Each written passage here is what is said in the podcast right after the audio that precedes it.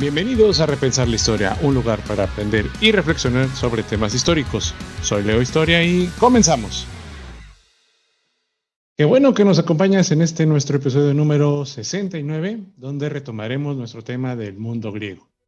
En esta ocasión te platicaré sobre el mundo de las ciudades-estado griegas, hablaremos de las famosas polis, los soplitas, la colonización y obviamente el comercio griego. Además, bueno, pues un poquito del mundo espartano y ateniense.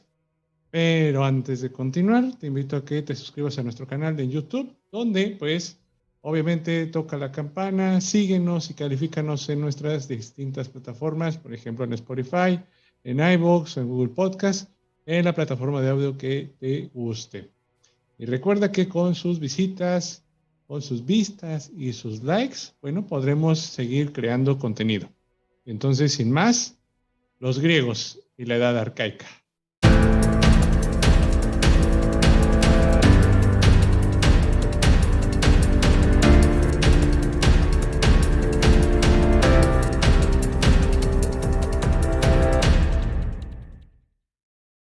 En el siglo 8 a.C., la civilización griega irrumpió con una gran energía.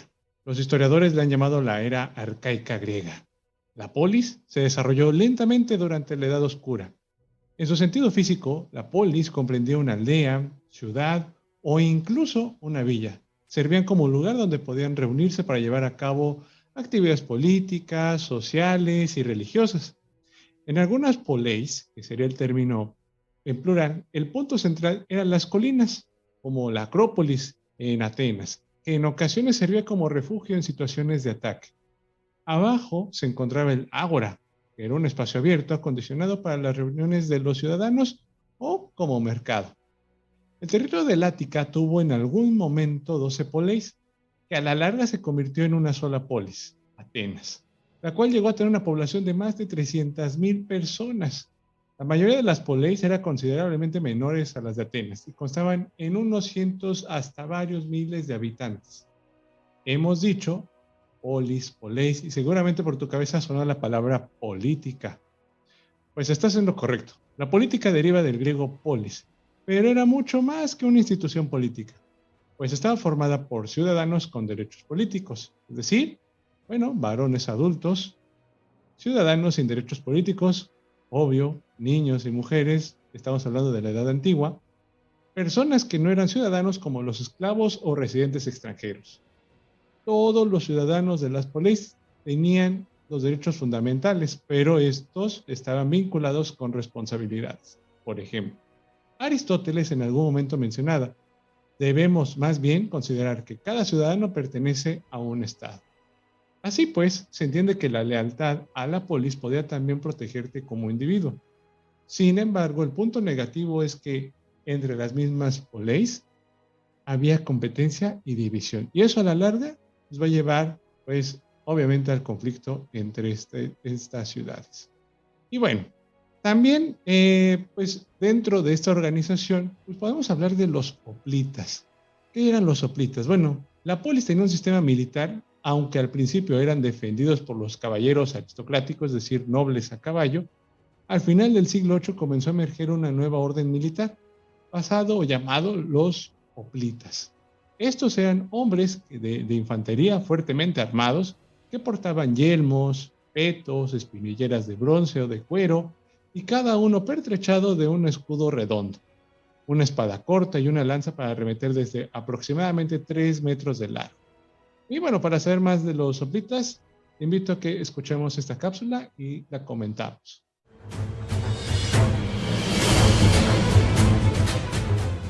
Los soplitas avanzaban en la batalla como una unidad, con un orden estricto, hombro con hombro, formando una falange, una formación rectangular, que a menudo tenía ocho filas de fondo. En la medida en la que los soplitas mantuvieran el orden, no fueran rebasados y no rompieran su formación, aseguraban la victoria, o al menos salían indemnes. Sin embargo, a la falange se la podía derrotar con facilidad si se rompía el orden. La seguridad de la falange dependía, sobre todo, de la solidaridad y disciplina de sus miembros. Los griegos soplitas fueron los hombres de infantería equipados con grandes escudos redondos y largas lanzas de embestida. En la batalla avanzaban en estrecha formación de falange y eran peligrosos oponentes, en tanto esta formación se mantuviera unida. Este vaso pintado procedente del siglo VII a.C. muestra dos grupos de guerreros soplitas trabados en batalla. El flautista de la izquierda está al frente de otra fila de soldados que se preparan a entrar en la contienda. Y bueno, ahí tienes un poquito de lo que eran los soplitas. Y sin duda, pues esta formación es un antecedente de lo que se va a llegar con los romanos, que después también revisaremos, en esta formación de unidad y que notablemente te acordarás, pues, de 300 eh, de los espartanos que traen también consigo, pues, esta idea de hacer una unidad y que aunque uno se rompa, pues pierden todos, pero si todos están unidos, nadie los puede vencer. Quizás hay una frase medio de, este, de vida diaria para que la puedas ocupar. Pero bueno, al principio, este, esto creó un lazo entre los aristócratas y campesinos. Aunque eh, minimizó el conflicto de las clases, permitió que los aristócratas ejercieran dominio sobre estas sociedades. Sin embargo, a largo plazo, lo que podían ser el oplita y luchar por su estado también podía poner en peligro el control aristocrático. Entonces, ahí un ejemplo notable de ello. También me gustaría platicarte sobre cómo empezó a esparcirse el mundo griego. Entonces, vamos con ello. La expansión griega en el extranjero fue otro avance importante en la época arcaica. La pobreza y la necesidad de tierras creadas por el creciente abismo entre ricos y pobres, la sobrepoblación y el desarrollo del comercio fueron los factores que dieron lugar al establecimiento de colonias. Algunas simplemente factorías o bien centros de transbordo de los bienes que iban hacia Grecia. Y aquí, bueno, te voy a dejar una cápsula sobre pues cómo están conformado este mundo griego en el Mediterráneo.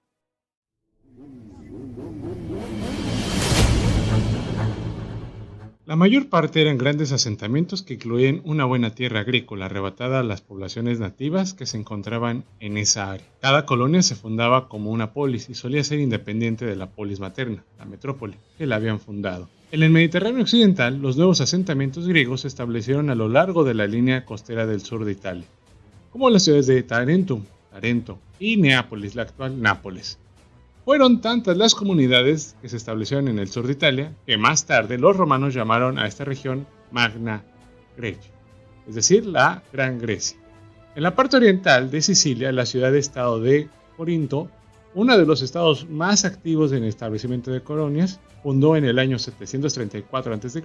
la importante ciudad de Siracusa. Los asentamientos griegos también se establecieron en el sur de Francia, Masilia, hoy la moderna Marsella en el este de España y en el norte de África y al oeste de Egipto. Como hemos dicho, obligados por la sobrepoblación y la pobreza, los griegos se diseminaron desde su tierra natal durante la época arcaica, estableciendo colonias en muchas partes del Mediterráneo.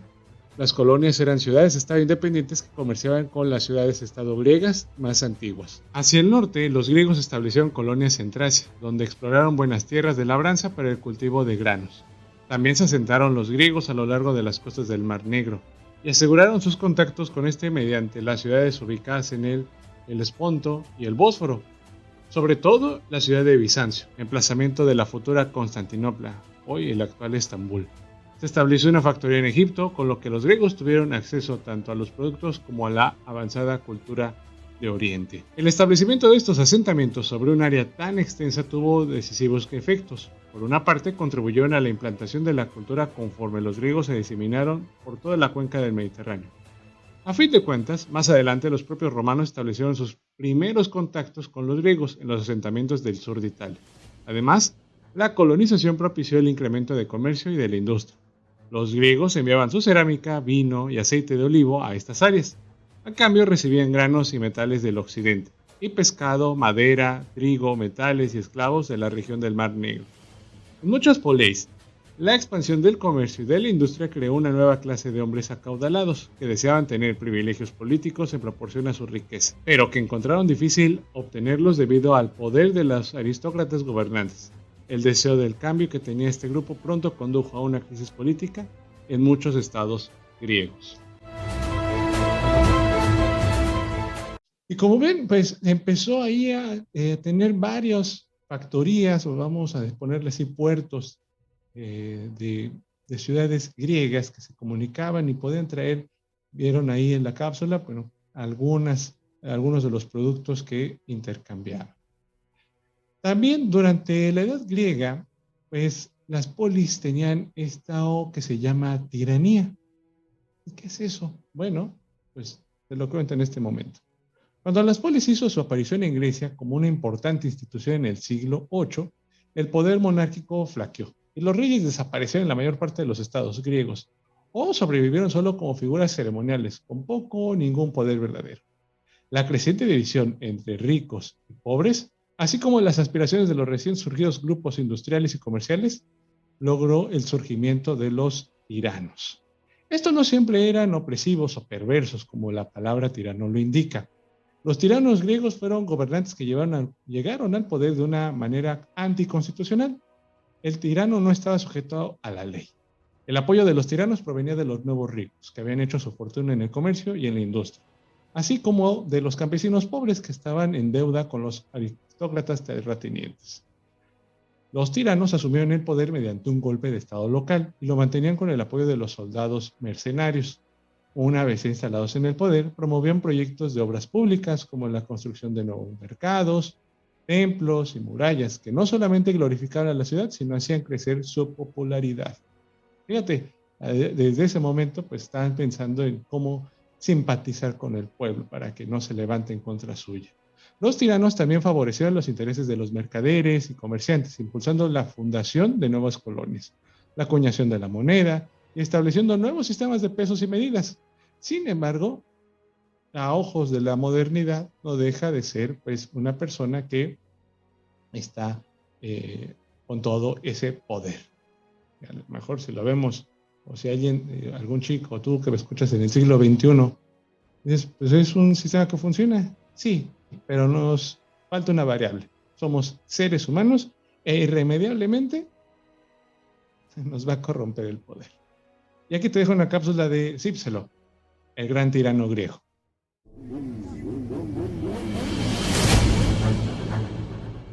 Uno de los ejemplos más famosos de tiranía se puede encontrar en Corinto.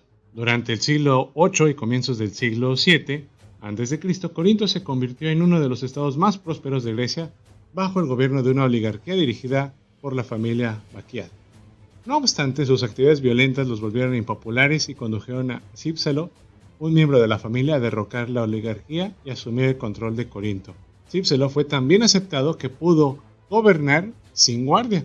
Durante su tiranía, Corinto prosperó en la exportación de vastas cantidades de cerámica y la fundación de nuevas colonias para extender su imperio comercial. Después de la muerte de Cípselo, su hijo Periandro tomó el control de Corinto, pero gobernó con tal crueldad que poco después de su muerte en el año 585 a.C., su hijo que lo sucedió en el poder fue asesinado, y pronto una nueva oligarquía rigió Corinto. Como en Corinto la tiranía se extinguió en toda Grecia a finales del siglo VI, los hijos y nietos de los tiranos, que tendían a corromperse debido a que heredaban el poder y la riqueza, solían convertirse en gobernantes crueles e injustos, ocasionando que la tiranía ya no se considerara una institución deseable. Su verdadera naturaleza como sistema fuera de la ley parecía contraponerse al ideal de ley que imperaba en las comunidades griegas. La tiranía no duró, pero desempeñó un importante papel en la evolución de la historia griega. El gobierno de las minoritarias oligarquías aristocráticas resultó destruido.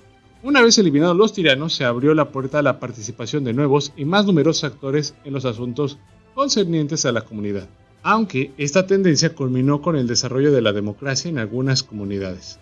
En otros estados, unas oligarquías más amplias, de una clase o de otra, se le arreglaron para permanecer en el poder. Los estados griegos dieron muestra de una considerable variedad de estructuras gubernamentales. Esto quizá se comprende mejor y se examinan en dos ciudades de estado griegas más famosas y poderosas, Esparta y Atenas. Y bueno, con ello pues eh, quiero que veas que en algún momento pues si Cipselo fue un buen tirano, aunque se oiga chistoso, pues en realidad los que le sucedieron no lo fueron tanto. Entonces, vean a ese variable el ser humano a la que me refiero.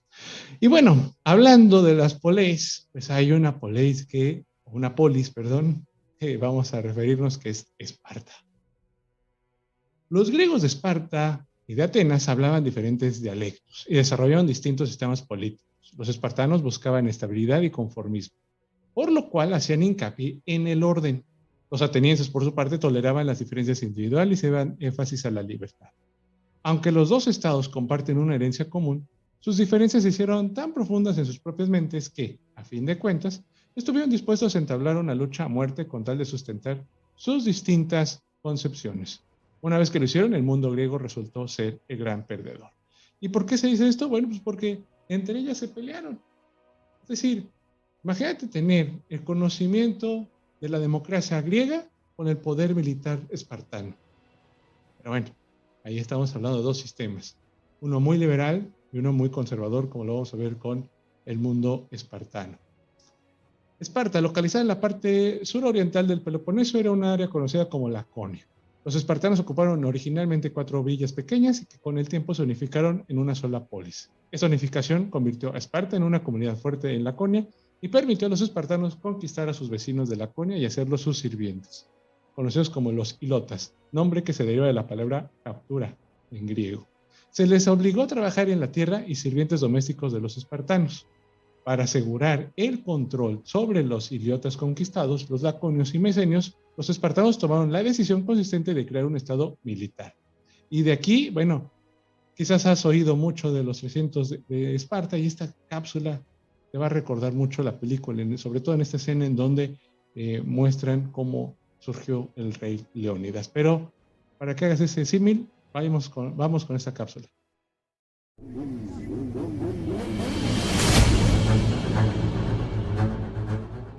En algún momento entre el año 800 y 600 a.C., los espartanos llevaron a cabo una serie de reformas que vinculan con el nombre del legislador Licurgo. Aunque los historiadores no están seguros de su existencia, no cabe la menor duda de los resultados de tales reformas.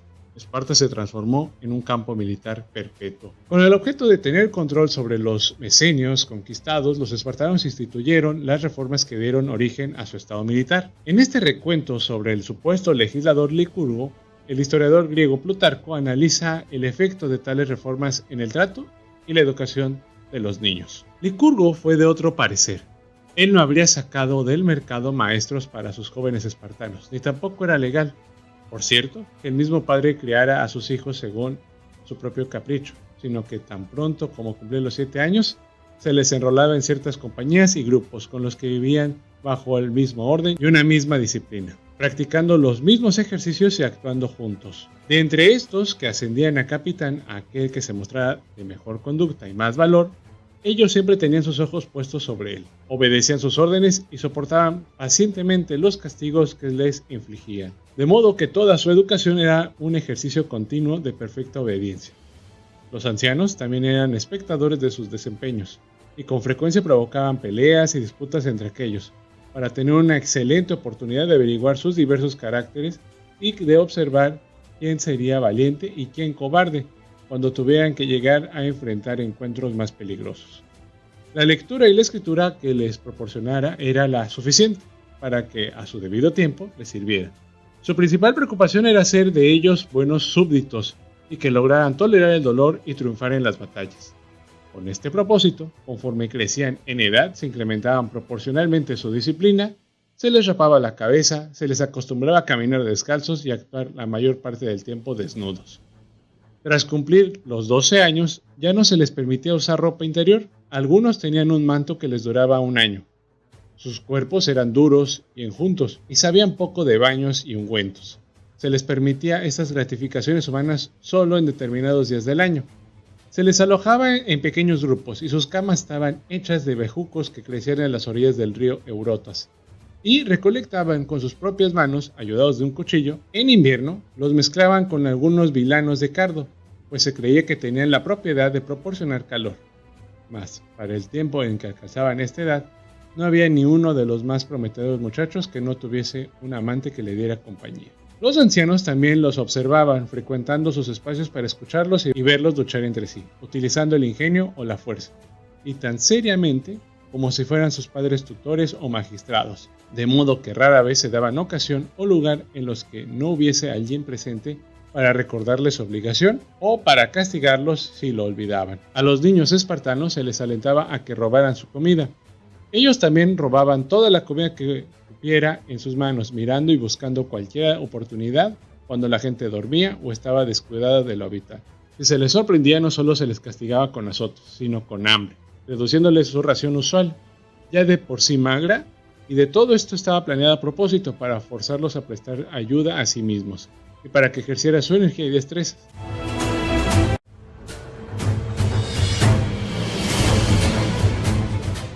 Mientras sus esposos permanecían en los cuarteles hasta los 30 años, las mujeres espartanas se quedaban en casa. Debido a esta separación, las espartanas gozaban de una mayor libertad de movimiento y de mayor poder en el hogar de lo que era común respecto a las mujeres en cualquier parte de otra Grecia. Se les alentaba a hacer ejercicio y a mantenerse en forma para engendrar y educar niños saludables. Al igual que los hombres, los espartanas ejercitaban su cuerpo al desnudo. En las festividades solemnes, las jóvenes marchaban desnudas en procesión y en presencia de los jóvenes entonaban canciones que hablaban de lo que hubieran mostrado especial arrojo o al contrario, cobardía en el campo de batalla. Muchas espartanas exhibían los estrictos valores espartanos, esperando que maridos e hijos fueran valientes en la guerra. Cuenta la historia que mientras una espartana estaba enterrando a su hijo, una anciana se le acercó y le dijo, pobre mujer, qué desgracia. No, le replicó, pues lo crié para que muriera por Esparta, y eso fue lo que pasó, tal y como yo lo quería. Como viste en la cápsula anterior, pues Muchas de estas reformas hicieron que le dieran continuidad a un, estado militar. Los espartanos volvieron la espalda de manera deliberada a la sociedad exterior. A los extranjeros se les desalentaba de visitar Esparta, con el fin de evitar la intromisión de nuevas ideas. Suena como a la China de finales del siglo XX. Además, los espartanos se les desalentaba a viajar al extranjero, pues podían contaminarse de nuevas ideas. A los ciudadanos espartanos se les desanimaba que se dedicaran a la filosofía, a la literatura, a las artes o cualquier ocupación que pudiera estimular el cultivo de nuevas ideas, peligrosas para la estabilidad del Estado. El ideal espartano fue el arte de la guerra y el gobierno. Entonces, como no, veamos un poquito que quizás es ah, a ojos quizás anacrónicos, si me lo permiten, tomándome estas facilidades para entender la historia, podremos poner a los espartanos como unos grandes conservadores. ¿Sale? Y como hemos revisado en otras cápsulas, el ser conservador no es malo, sino quiero que entiendan que es una filosofía o un pensamiento que va a ayudar a poner un ideal en alguna sociedad. Y el ejemplo pues, este, es este de los espartanos. Eh, y bueno, su contraparte, Atenas. Hacia el año 700 a.C., Atenas había establecido una polis unificada en la península de Ática aunque los antiguos atenienses habían sido gobernados por una monarquía, pero en el siglo VII había caído bajo el control de los aristócratas. Controló la vida política y religiosa por medio de un consejo de nobles, el Areópago, integrado por nueve arcontes. Era este el que ostentaba el verdadero poder, el Areópago. A finales del siglo VII a.C., los atenienses estaban experimentando un descontento político debido a graves problemas económicos un número creciente de campesinos atenienses se vio obligado a venderse como esclavo, al no cubrir los préstamos que habían solicitado sus vecinos aristócratas, a los cuales ofrecieron como garantía de pago. Se oyeron en repetidas ocasiones clamores revolucionarios que exigían la cancelación de sus deudas y la redistribución de la tierra. Al parecer, los atenienses estaban al borde de una guerra civil. Con la esperanza de abolir la tiranía, los aristócratas atenienses respondieron a esta crisis con la elección en el año 594 de Solón. Y aquí, bueno, te dejo una cápsula de quién fue Solón y qué hizo.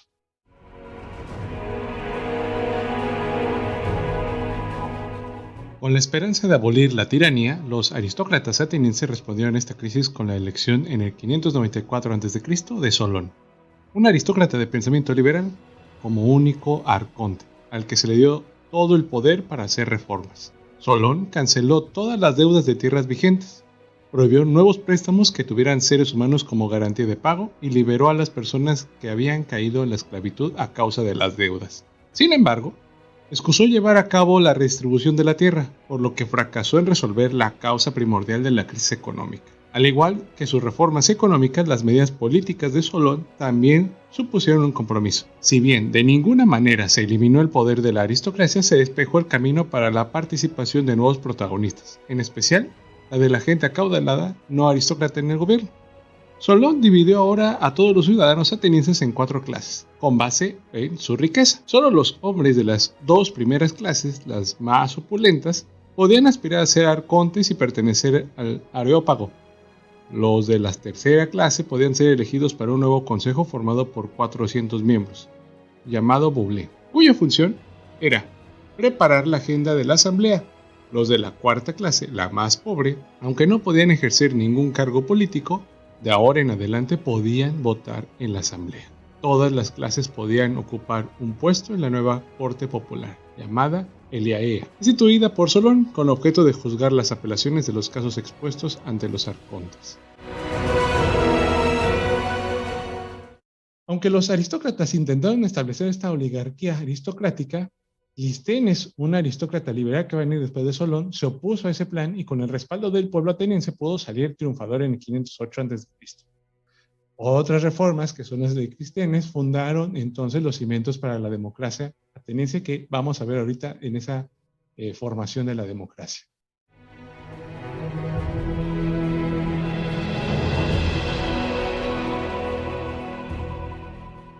Uno de los principales objetivos de las reformas de Clístenes era debilitar el poder de los distritos y las regiones tradicionales, que constituía el fundamento del poderío aristócrata. Agrupó a los ciudadanos en 10 nuevas tribus, cada una de las cuales contenía los habitantes ubicados en los distritos rurales de Ática, las áreas costeras y Atenas. Así que las 10 tribus constataban de una parte representativa de la población y reflejaban todo Ática, un movimiento que disminuyó los intereses locales e incrementó la lealtad hacia la polis. Cada una de las 10 tribus elegía 50 miembros al azar cada año para formar un nuevo consejo de 500, que era responsable de la administración tanto de asuntos de política exterior como financieros, y preparaba los asuntos que se tratarían en la asamblea. La asamblea de todos los ciudadanos tenía la última palabra en la aprobación de las leyes. Una vez debatidas, en consecuencia, las reformas clitenses habían reforzado el papel central desempeñado por la asamblea en el sistema político ateniense. Las reformas de Clístenes establecieron los fundamentos de la democracia ateniense. En el siglo V se producirían más cambios, justo cuando los mismos atenienses comenzaron a utilizar la palabra democracia, de la palabra de más gente y kratia poder, para describir su sistema. Hacia el año 500 a.C., Atenas estaba más unida que nunca, y al borde de desempeñar un papel más preponderante en los asuntos griegos. Y como ves, bueno, así se formó la democracia, dándole voz y voto a, la mayoría de las personas. De ahí podemos sacar que demos, que es de la población, es el gobierno del pueblo, la democracia, democratos. Y bueno, pues eh, digamos que de ahí sale este origen de la democracia, en donde el voto, la voz de cada uno sirve. Y bueno, alejándonos un poquito de la política y viendo cómo se formó Esparta, Atenas, que pues también hay que hablar pues de la cultura griega que se va a dar en esta época. El periodo posterior a la Edad Oscura atestiguó una revivificación de la vida griega, lo cual fue evidente también en el arte y la literatura. Recordemos que se llamó época oscura al, al episodio anterior porque no tenemos ningún, ni casi, casi no tenemos vasijas de lo que sucedió son muy pocas, por eso se, le conoce como época oscura. Algunos ejemplos de lo que estamos diciendo en este tema son las esculturas de los coros, que bueno, te voy a poner una cápsula respecto a este tema.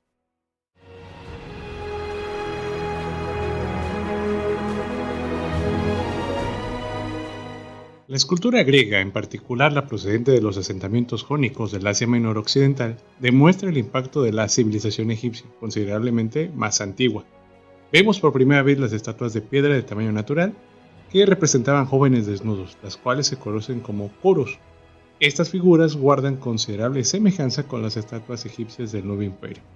No son realistas, sino rígidas y con una ligera sonrisa. Una pierna está delante de la otra y los brazos están tensos y pegados al cuerpo. Estas esculturas nos muestran que el arte se ve reflejado en todo el mundo mediterráneo y que cada región le coloca su distinción y sobre todo su importancia. Otro ejemplo de este crecimiento artístico fue la literatura. Si en el pasado episodio hablamos de la aquí les proponemos darle una mirada, una revisión a la lírica. Destacamos a Safo, a Hesiodo y a Tegonis de Megara. La primera, Safo, es una gran poeta y podremos decir que es una de las representaciones de la antigüedad de la comunidad LGTB+. Pues en muchos de sus temas abarca el amor como expresión del ser humano sin distinción de género entonces, para ello, pues vamos primero con una cápsula sobre Safo.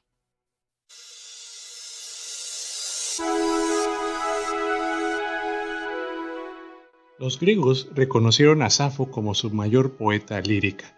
Nacida en el siglo VII, Safo vivió en la isla de Lesbos, en el mar Egeo, donde enseñó música y poesía a las jóvenes, que estaban a su cuidado. Muchos de sus poemas son canciones de amor dedicadas a sus pupilas. Nuestra palabra lesbiana se deriva de la isla de Lesbos. Safo, al igual que muchos griegos de clases altas, aceptaba que pudieran coexistir en el mismo individuo sentimientos heterosexuales y homosexuales. Esposa y madre, también escribió poemas al amor entre hombres y mujeres. Estos poemas de amor constituyen ejemplos de la obra de Safo, considerada como una de las más grandes poetas líricas. Escribió con franqueza sobre su mundo íntimo de emociones, Safo es una personalidad inusual, una mujer independiente en un mundo dominado por varones. Su actitud hacia la guerra troyana, como puede apreciarse en el poema llamado Anactoria, es muy distinta de la que podemos observar en la Iliada de Homero. Y aquí te leo los siguientes poemas. Safo, Anactoria, esposa ahora de un soldado en Lidia. Unos dirían que la caballería y otros afirmarían que la infantería, o una escuadra con largos mastiles. Es la visión suprema sobre la negra tierra. Yo digo que es la doncella a la que amas y falsamente se prueba. ¿Acaso Helena, reina dotada de mortal belleza, no eligió con el primero entre la humanidad al verdadero azote del honor troyano? Obsesionada por el amor, olvidó a parientes, a su propio y adorado hijo y se aventuró por un remoto país. Oh débil y vacilante mujer postrada ante un hombre. Así que, Anactoria. A pesar de que estés lejos, no olvides a tus amorosas amigas. Y yo, por ejemplo, preferiría oír tu suave paso y ver tu cara radiante, que ver a todos los deslumbrantes jinetes y a todos los soplitas armados de Lidia. En otro poema, llamado Atis, nos relata lo siguiente. De modo que nunca veré de nuevo a Atis, y en verdad ansío morir, aunque ella lloró también amargamente cuando partió y me dijo, ah, qué pesadilla he sufrido. Safo, lo juro, voy en contra de mi voluntad. Y le contesté, ve y sé feliz, pero recuérdame por qué de seguro sabes cuánto te adoro. Si no, quiero entonces que recuerdes todos los exquisitos días que también compartimos, como cuando estabas a mi lado. Adornabas tus rizos colgantes con violetas y pequeñas rosas, así como tu joven garganta con collares de cientos capullos mientras reposaba cerca de mis pechos sobre el suave sofá donde niñas agraciadas nos servían todo lo que un jonio desearía. ¿Cómo fuimos a cada colina, a cada arroyo y a cada lugar sagrado? Y cuando la prematura primavera llenaba los bosques con los ruidos de los pájaros y con un coro de pavos reales, nosotras dos, en soledad, vagábamos allí. Y bueno, ahí tenemos a Safo. Coméntame qué te impresionó de Safo, si la conocías, y sobre todo las reflexiones que nos brindan esas líricas que, te puse ahí de ejemplo. Destaco por lo menos que pues, que no, eh, que el amor, que por el amor, no olvides a tus amigos y también a, a las despedidas siempre suenan más pasionales cuando lo vemos en algunos versos. A continuación escucharemos algunos ejemplos de los versos de Siodo, en las temáticas que escogemos nos hablan del éxito.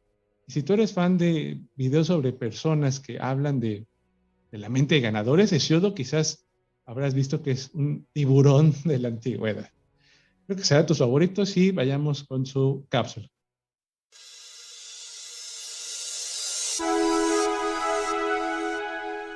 Hesiodo, un poeta de Beocia, Grecia Central, que vivió alrededor del año 700 a.C., escribió un extenso poema épico titulado Los trabajos y los días. Como agricultor, Hesiodo desconfiaba de los aristócratas y menospreciaba lo que él consideraba énfasis aristocrático sobre el orgullo y la guerra. Una de sus metas era mostrar que los dioses castigaban la injusticia y que el camino hacia el éxito era el trabajo. Y decía así, el hambre y la plaga no acosan al justo, el cual cultiva sus campos bien trabajados y se deleita. La tierra lo sustenta prodigiamente. La obra de los trabajos y los días es el primer peán o himno triunfal compuesto en la literatura occidental. Hesiodo hizo hincapié en la importancia de dos cosas para que el campesino triunfe. Primero que nada, depende del respeto y del tratamiento adecuado a las fuerzas divinas. Complace a los dioses con incienso y libaciones, cuando te vayas a la cama y cuando la sagrada luz regrese, ya que esto te favorecerá con agraciados corazones y espíritus, de modo que puedas comprar las tierras de otros hombres en lugar de que ellos compren las tuyas. Pero el éxito no depende nada más de una oración. Por consiguiente, menciona lo siguiente. Debes de aprender a organizar tu trabajo, de modo que cuentes con granos llenos de la época de cosecho. Con el trabajo el hombre se vuelve rico en rebaños y en oro y más apreciado de los dioses inmortales. Con el trabajo no hay vergüenza, la vergüenza proviene de la holgazanería. Y si trabajas, se largarán pronto y a tu riqueza. Un hombre rico puede llegar a ser famoso y bueno. No importa cuál sea tu suerte, el trabajo es mejor. Voltea tu necia cabeza de las posesiones de otros hombres hacia las tuyas y gana tu sustento tal como te estoy diciendo. Para Hesiodo, el arduo trabajo y la honestidad eran las claves para el éxito.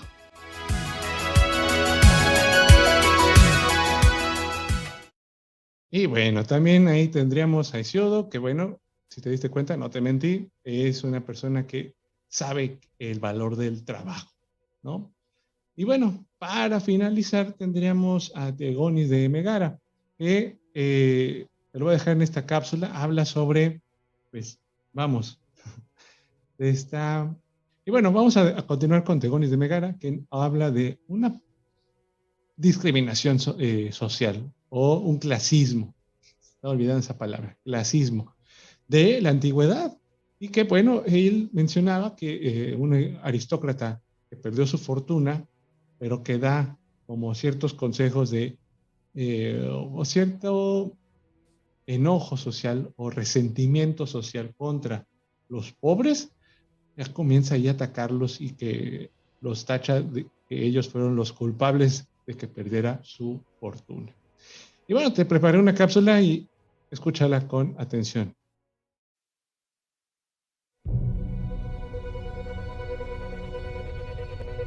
Teognis de Megara descubrió una forma de vida muy diferente a la de Siodo. Teognis fue un aristócrata que vivió y escribió sobre todo en el siglo VI a.C.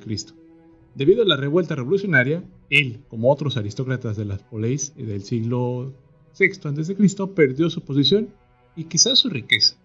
Enviado al exilio, se convirtió en un hombre amargado.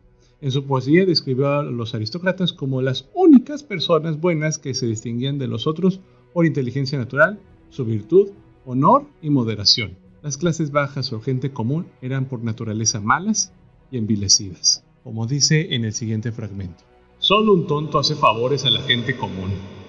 ¿Harás igual de bien si sembraras en el gris y salado mar? Ningún grano de maíz surgirá de las profundidades ninguna gratitud ni favores obtendrás de la gente común. La escoria jamás se sacia. Si resbalas solo una vez, tus anteriores amigos se desvanecen. Pero si un caballero está en deuda contigo, tendrás a un amigo por siempre. Nunca lo olvidará. Así los aristócratas se deberán juntar solo con los aristócratas, decía él. Evita las bajas compañías. Mézclate solo con lo mejor de la clase de hombres de ellos aprenderás la bondad. Los hombres de poca valía embellecerán la virtud natural de tu origen. Los poemas de Teogonis muestran con claridad los puntos de vista políticos y los prejuicios de un aristócrata típico del siglo VI.